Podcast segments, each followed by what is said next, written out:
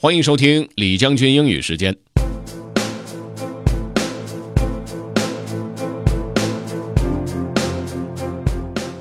今天和大家说到的这个话题是关于职业冷淡的。为什么会对自己的职业感到冷淡了呢？我们且听作者是怎么分析的。Let's get started. Have fun. Career Apathy by Steve Pavlina. A bad career choice can serve up some major emotional consequences. First comes discontent and dissatisfaction. Next comes frustration and overwhelm. Then comes depression and learned helplessness. And finally, you get numbness and apathy. This pattern normally plays out over a period of years, although the rate of progression is different for everyone. It's sad to see people stuck in a numbness, apathy stage. This is especially common among people who've been on the wrong career path for 10 years or more. Apathy and denial become the primary coping mechanisms. When you see someone suffering from career apathy, you'll almost always see lots of escapism. Their evenings and weekends and even much of their work time gets consumed by TV, computer games, internet addiction, idle chit chat, and so on. They may use a variety of methods to essentially check out from life.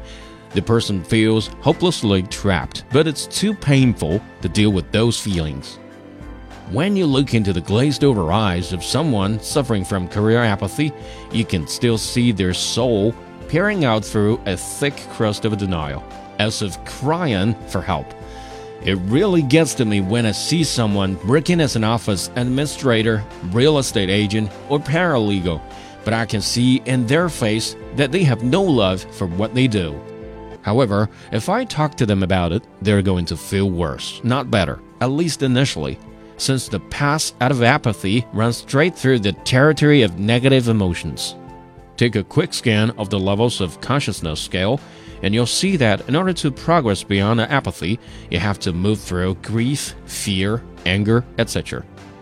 Basically, you have to peel back the layers of soul crushing negativity that you piled on in order to become apathetic in the first place.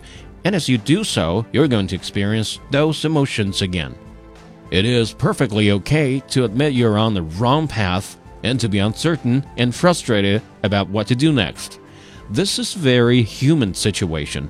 The benefit of dealing with those difficult feelings is that they'll help you clarify what you do want and therein lies the energy to pursue new opportunities for greater happiness and fulfillment.